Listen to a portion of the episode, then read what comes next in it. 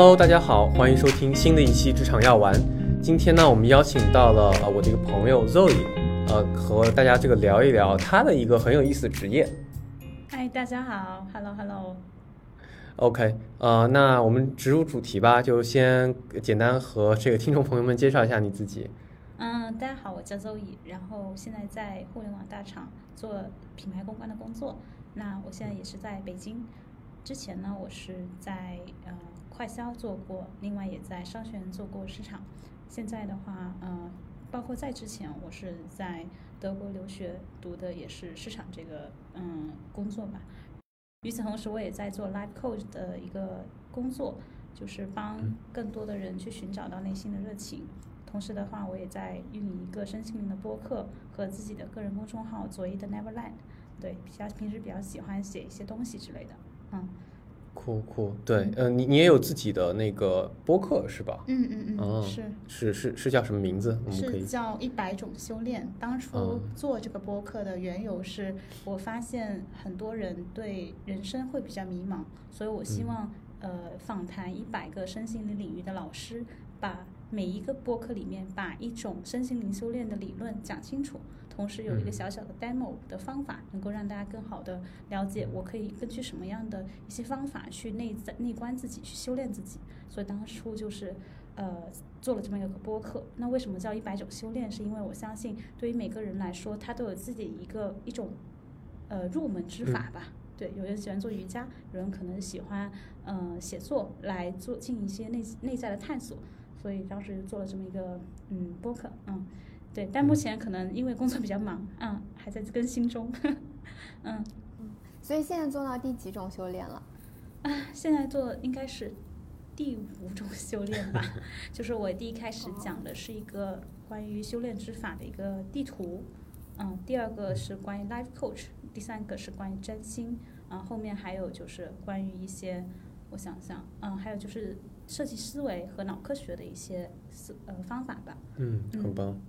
对我感觉特别适合我们这个播客，因为我们职场要玩前几期全都是感觉制造焦虑，对吧？裁员啊，然后嗯 太干了，对我们我们可能需要这个，应该有的听众听多了，可能会哎产生这种呃自己的这个人生的抉择，需要一些指点。我之前听过一期关于裁员的，然后你就录了一期修炼，对吗？来对冲一下。对，裁员真的最近是一个挺大的话题哈。OK，对很棒很棒。对我其实那个呃，Zoe 自我介绍还是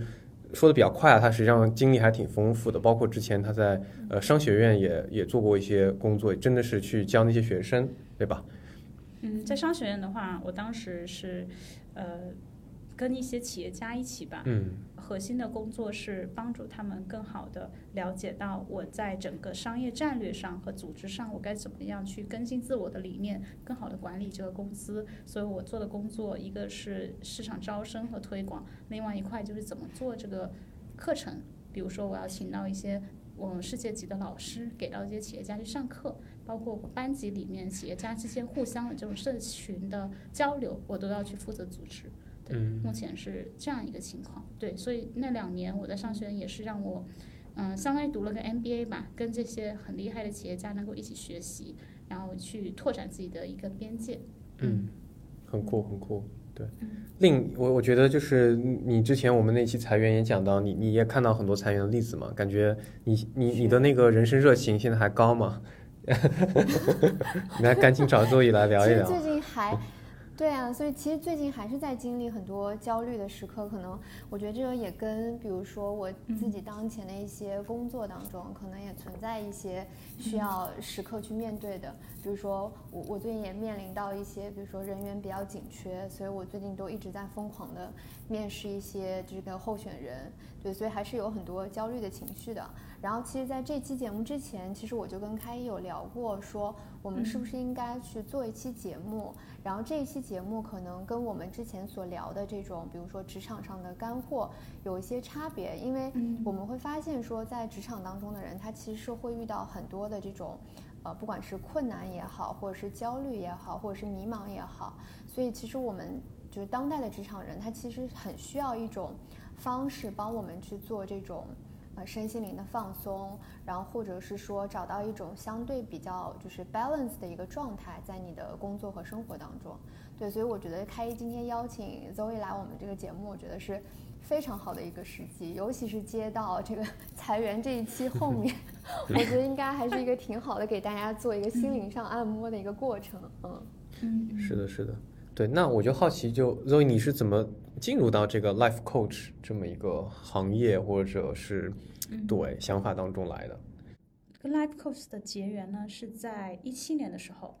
当时我在德国即将研究生毕业，那我在毕业的时候，其实我特别迷茫。我记得最后那一年吧，嗯，因为在那之前，其实我在大学大概做了四五份实习，然后在不同的行业，汽车、奢侈品等等。但我会发现，我尝试这么多，那我最喜欢的是什么呢？嗯，当时就非常焦虑。那我当时毕业也面临很多选择嘛，所以我就。很迷茫，我不知道我该做什么。那在那个阶段呢，我加上德国可能也不像国内这么的有那种很非常丰富的活动哈，就陷入了很多人生思考啊。所以后来就就因缘际会吧，找到一个在印度的 life coach，嗯，然后我记得我当时第一个跟他的电话，我就很明确说了，我希望找到一个自己能持续不断坚定的奋斗的。一种热情的来源，啊，我怎么样能够找到他？这就是我当时提的一个问题。然后呢，当时就是相当于每两周吧，有一次跟他的 one-on-one coach，啊，然后在那里面我们会探寻一些我过去做过的高光时刻的事情，探寻我个人的价值观，然后探寻到底是什么困扰着我，限制了我自我的一个发展背后的那些思维和呃内在的。根源是什么？对，然后后来慢慢就我找到了一些关键词吧。我记得当时是说，对我来说很重要的是影响力，然后对我来说我的优势是在于沟通和与人这种链接，嗯，connection，啊，所以后来呢我就回国了。但虽然说当时我找到 life coach，貌似已经明确了我。未来三到五年的愿景，我记得当时是说，我希望更好的通过沟通和传播来影响他人。但是我其实刚毕业的时候，我还是各种原因吧，找到了一个快销五百强工的工作，哪怕哪怕那份工作其实我当时并不喜欢，他做的是采购工作，所以我当时也是在第一份工作中，我也非常痛苦，因为我觉得做的不是我喜欢的事情。但也是因为在 Life Coach 的一个一对一的交流中，我发现。我是其实很多限制性的理念在困扰着我，比如说当时有一个限制性信念，就是你工作的第第一份工作，你至少要干一年，不然不许走。嗯，所以，但是我后来通过 coach 之后，就把这个限制性信念打破了之后，我就离开了第一份工作，可能大概八个月吧，我就来了我现在当时的第二份工作，就是商学院的工作，回到了北京。嗯，那我从。这个一路上哈，就是自己是先做 coach，如何进入这个行业。接下来呢，我二零年到了二零年的时候，我当时在商学院，呃，也是疫情嘛，中断了很多的东西。嗯，我当时在想，我怎么样能够帮助到大家在疫情当时那么混乱的时间去恢复内心的一些能量。我就想。Life Coach 是个好的方式，所以我一边在开始去正式的学习 Life Coach 的课程，另外一方面我也自己接了一些客户，给他们提供一对一的这种 coaching service。呃，发现哎，我很擅长，嗯，哪怕好像没有经过训练啊，都很能 get 到别人内在的那个困扰根源是什么，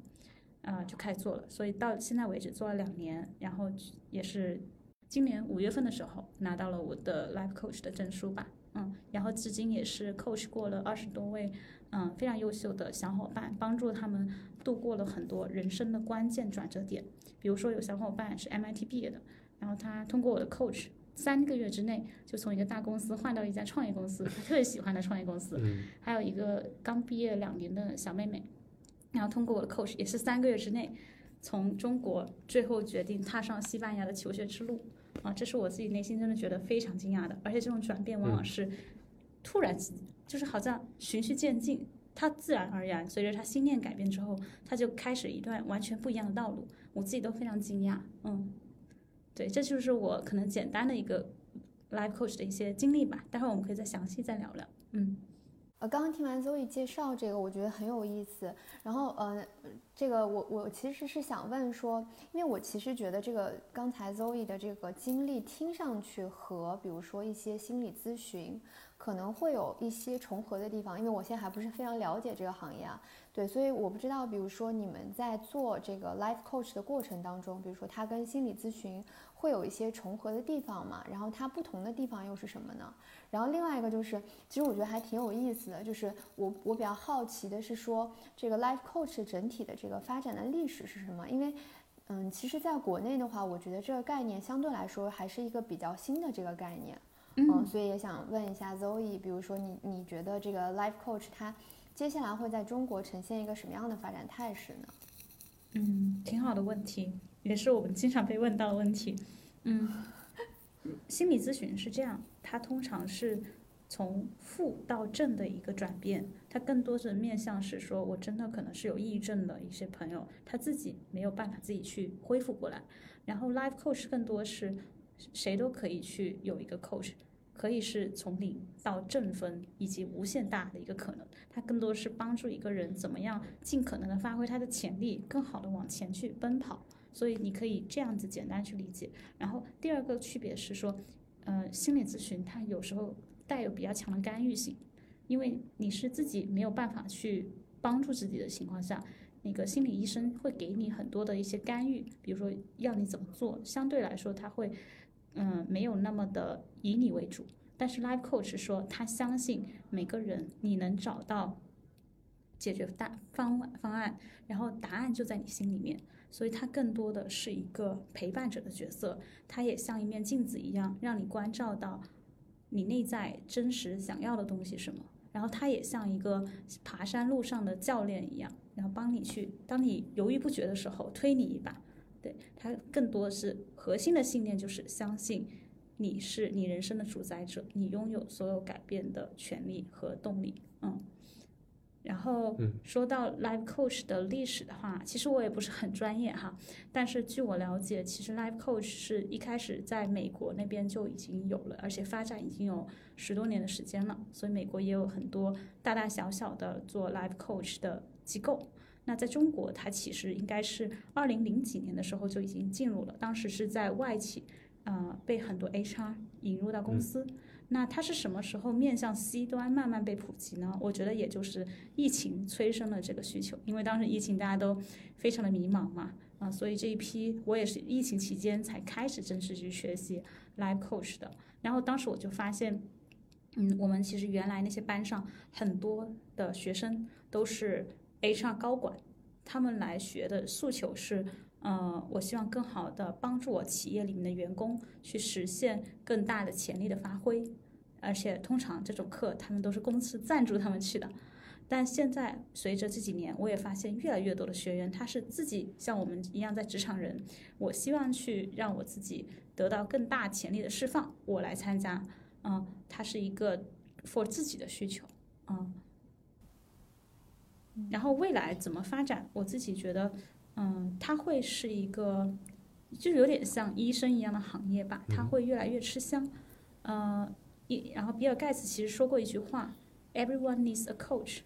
嗯，所以它有点像一个非常定制化的一对一的一个训练。举个例子，你看我们现在私教，他体育健身是有 coach 的，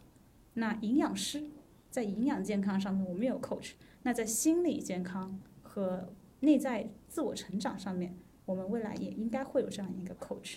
他应该会越来越成为人们的一个嗯需求。而且我想说一个点哈，就是为什么 life coach 在日常生活中他需要很专业的一些人来做呢？是因为我们无论是跟朋友交流还是怎么样，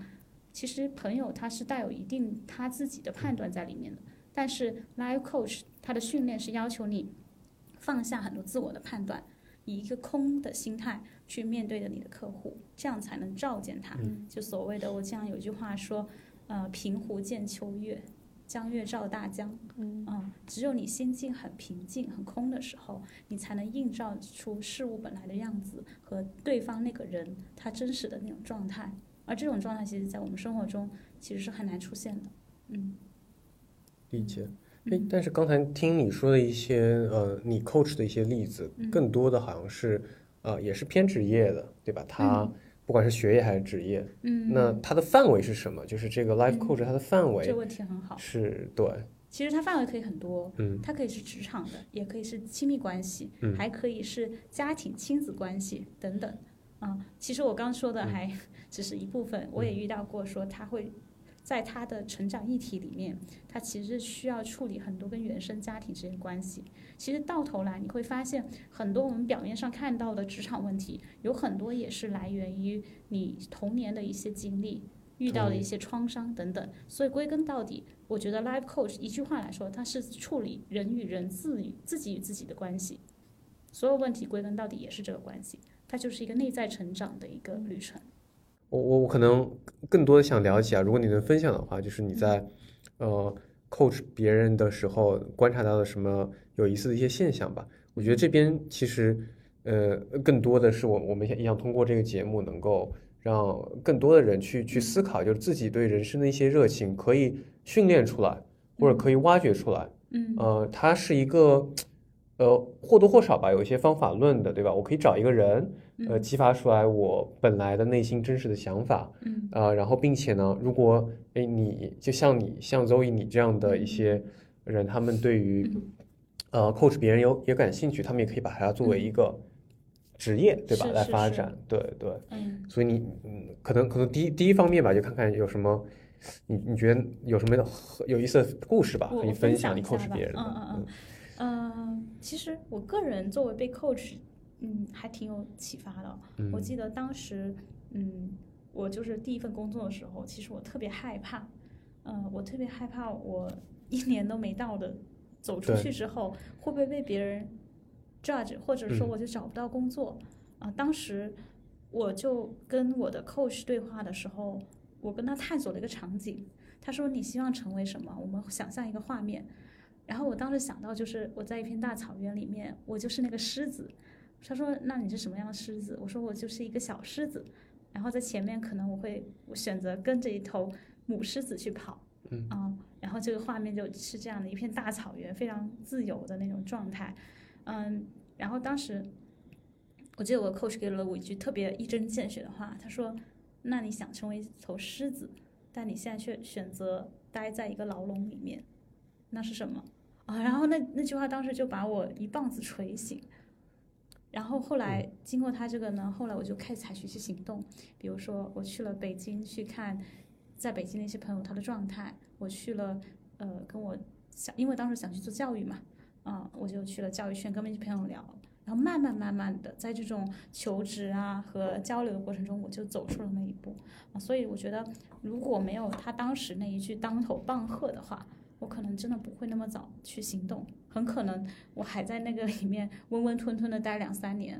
啊、然后还是不知道自己想要什么。哎，那你是怎么和你的 coach 产生这种信任的呢？就是说，对，当他？嗯。说这句话，我想象，我想象有些人可能会觉得就会被还好啊，我没我没有感觉特别牢笼，我也是，比方说为了刷一个世界五百强的简历嘛，你怎么能说他是牢笼？就是也许有的一些人他会这么反应，那你你是怎么就是比较相信你的 coach？哎，我觉得这个就是一开始你和 coach 要进行一个 chemistry check，你们要看你们的化学反应到底 还有 chemistry check，这是第一对对对步是吗？啊、而且往往很多时候，包括我自己现在有客户来找我，我也不是每个客户都接，因为有些人他好像找到你，但他并没有 ready 去改变，所以你会发现有些客户你 coach 他他一两次，你会发现他老是在这绕圈子，为什么呢？是他内心还没有决定他要改变，但我往往 coach 过那些特别就是有效果的。往往是他已经 ready 了做这场改变了，然后他只需要一个人推他一把跟他一起，嗯推他一把。然后，而且在 coach 里面，我们强调有两个原则，一个是坦诚，坦诚的意思是你要对自己坦诚，你也要对别人坦诚。所以在这里面，呃，你说说出来的嗯话、是你真心的是，你真心的，对，嗯所以嗯，这个很需要信任。还有第二个就是保密，你们说的话其实是，呃，互相之间的。呃，所以我有时候也觉得，的确做 coach 是需要一些天赋，就是你需要让别人，甚至没有见过你们面的人，能够信任你，去愿意在你面前袒露心扉。我就遇到一些 coach，可能在我朋友圈平时也就待着，然后突然有一天他说我想找你做 coach，然后他第一次 co coach 就给你讲了很多，可能他从来不会跟别人讲的故事，所以我觉得这也是 coaching 本身，coach 本人你要非常的真实，对，如果你对自己你的这种真实是能被别人去感知到的，这就是这种能量，对，了解，嗯，很很有很有意思。我觉得你刚才说的那个点有点像，嗯呃，佛佛佛教里的那个，嗯就是破破相，就是很多很多人会觉得某些东西它像就是已经固定的一些认知嘛，比方说我一年之内不能跳槽嗯嗯啊，然后通过可能一些 coach 把这些规定俗成的东西给解放开来。嗯嗯，对，我觉得还是很很神奇的一个一个东西。我自己的体验是我我也会嗯想要做一些改变，我觉得这个事情，呃，感觉上让我让我快乐，然后我应该去做。就像你一开始说的，你真正去找第一份工作的时候，可能还是看重一些世俗想定义的，呃，名气大或者怎么样。然后我觉得确实还挺难的，因为你自己想明白了之后，你去社会上大量的声音可能是另外一个声音。对对，所以我我觉得听上去来说，嗯，每每个人如果你能找到一个真正懂你的，然后，能够把你内心的声音给放大的嗯这么一个作用吧，然后抵抗外部的声音，嗯。这应该是非常非常有用的。这甚至让我觉得可能嗯，你说要要有 chemistry check 什么之类的，有点像你找一个什么 life partner 或者这个 life 个私教也很像，哎，life partner 也很像，是吧？嗯。对，或者或者甚至是健身教练吧，虽然他肌肉很强壮，嗯。但他不一定可以，呃，你在做这个锻炼的时候，嗯能够给你那种力量，嗯，对吧？嗯？或信任他做这个动作，对对，所以这还挺有意思的。我我还想补充一点，嗯呃，为什么？就是我们现在做 coach，其实有一个原则，有四个原则。一个是说，我们相信每个人都是有创造力，并且有资源的。这个概念是说，你有资源，所以我们相信你能自己找到那个解决方法。第二个是说，我们相信，呃，与当下共舞，就是我看到的是当下的状态，关注让你关注，比如说在我们 coaching 的时候，他可你可能会有很多呃你的担忧出现，那我这时候让你 focus on 你的身体，你的当下的状态是什么，让你重新回到这一个 moment。然后第三个是说我们会关注整个人，什么意思？就是不仅关注你的理性上说的话，我还关注到你整个气场是什么样子的。嗯，你我们会有，比如说三层倾听，不仅听到你说的东西，听还要听到你背后的呃这种 meaning，还有嗯听到你整个人运的一个能量场是什么。所以关注整个人是这个概念。还有呢，就是我们会希望呃这种共创，就是我们相信呃，等一下我看一下，嗯，我刚有哦点列列了这个小题小提对纲了，对对对对，准备好了。等一下，第二、第三个是关注整个人，最后就是我们希望那个是叫唤醒蜕变，就是嗯到最后，我们肯定是要每个人来突破已有的一个边界，去走向更好的一个高能量的层级的。正因为有了这些原则，一个教练才能更好的帮助客户去实现他想要的东西。嗯，嗯了解了解。那所以其实刚才听 Zoe 说的，其实我觉得其实并不是所有的人都可以去做这个 life coach 的，因为嗯。其实按照 Zoe 刚才所提到的，其实 life coach 的这种特性可能会要求你想要成为这个 life coach，你本身就需要有一些特质，比如说你需要有很强的能够让人信任的能力，然后你也需要有比如说很强的同理心，才能够让对方比如说呃更愿意去把他自己当前所遇到的一些一些困境告诉你。那然后我自己个人就是刚刚听下来有一个比较好奇的点啊，就是也想问问问 Zoe，就是比如说你刚刚有提到说你其实可以在人生当中的各个方面都给到对方一些对应的这个 coach 或是引领，对吧？但是比如说你可能自己本身并没有。经历，比如说，呃，你你 coach 的人，他可能经历过的事情，比如说这个人，我随便讲啊，他可能被裁员了，或者说他遇到一些，比如说婚姻上的问题，但有可能，比如说这些问题是是你所没有经历过的，那在这种情况下，你要怎么去 coach 他吗？或者说，比如说这个 coach 他是不是有一个比较明确的这个方法论，它能够运用在你不同的这个话题上面的？嗯嗯，这个问题也非常好。呃，我们一般人哈，对于 coach 有个误区，其实要先区别个概念，mentor 和 coach 是不一样的。mentor 是说这个人他是比较有经验的，然后他可能是做过你曾经做过的东西，所以他能给你很多意见指导。但是 coach 的话，他不需要你有跟他相似的经历，反而有时候 coach 一个比较像白纸一样的 coach，有时候他反而会问出更好的问题，啊、嗯所以往往就是这种差异化，它才更有一些特点。比如说，我举个例子，当时我的 coach 就是一个印度的，他从来没有做过正经的这种大企业的工作。小企业工作也没有做过，他从来就是一个自由人。然后我就会发现，他问了我很多问题，是我没有完全没有意识到的。嗯，这种问题，所以往往会带有一定的更加的不确定性嗯和更加独特。嗯，包括我我里面也说到，我也会遇到一些客户，他对他的问题的确比较复杂，我也是从来没有经历过的。但是我唯一我不需要帮他去解决他的问题，我只需要把我整个人关注到他整个人身上，我留意到他身上他说这些事情的时候发生了什么，这就够了。然后告诉他他正在发生什么，这就是一个很好的提醒。对，不需要帮助他去解决他的问题，这符合你的第一个原则，对吧？就是说他本身就他就是有创造力、有资源能。解决的。对嗯，所以这个东西你看，对我们的生活，我觉得是有很大的改变的。包括你说你跟亲密关系、跟你父母相处上，如果呃我觉得其实现在对我来说，一个更大的课题是我怎么样把 coaching 这个理念用在我的工作和生活里面，这是更难的。比如说，如果你相信每个人都是有创造力、有资源的，那你肯定对你的伴侣，呃，就会没有以就是传统的那种亲密关系中的那种约束和限制，因为你会扣斥你的这个伴侣，这很可怕，这是倒是，嗯嗯哦，我我能理解，刚刚不好意思打断，但是但是我我其实觉得，比方说，如果是个健身教练，嗯，他自己去锻炼身体的时候，他其实也需要一个教练，因为他没有办法正他正在做某个动作的时候，他没有办法在一个第三人称对嗯。视角上看到他怎么做的，嗯嗯，所以即使他自己是一个对，专家，他可能是，自己在做这个事情的时候，还是需要别人的一个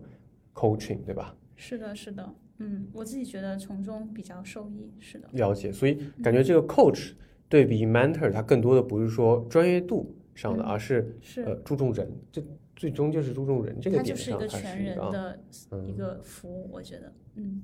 我觉得，而且我觉得这个过程是一种共舞，有很嗯多我跟客户，呃，在咨询的过程中，很多时候是你跟这人有点像，我不知道你们看过摇摆舞没有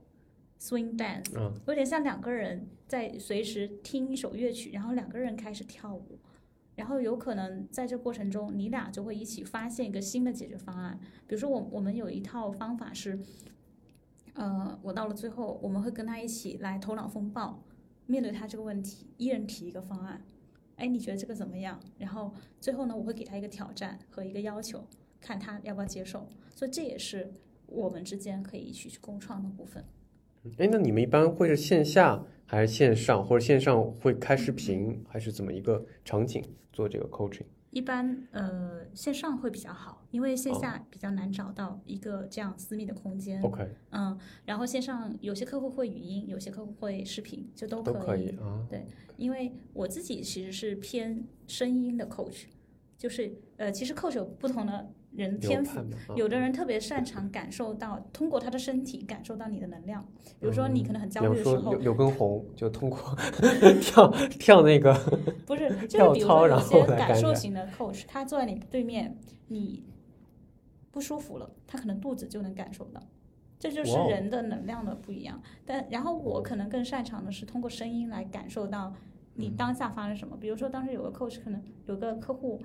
嗯，我能听出他声音有一些失望，带有一些愤怒，就这种小细微的差别，我会用语言把它表述出来。然后客户说：“诶，我都没有发现我自己有这种情绪。”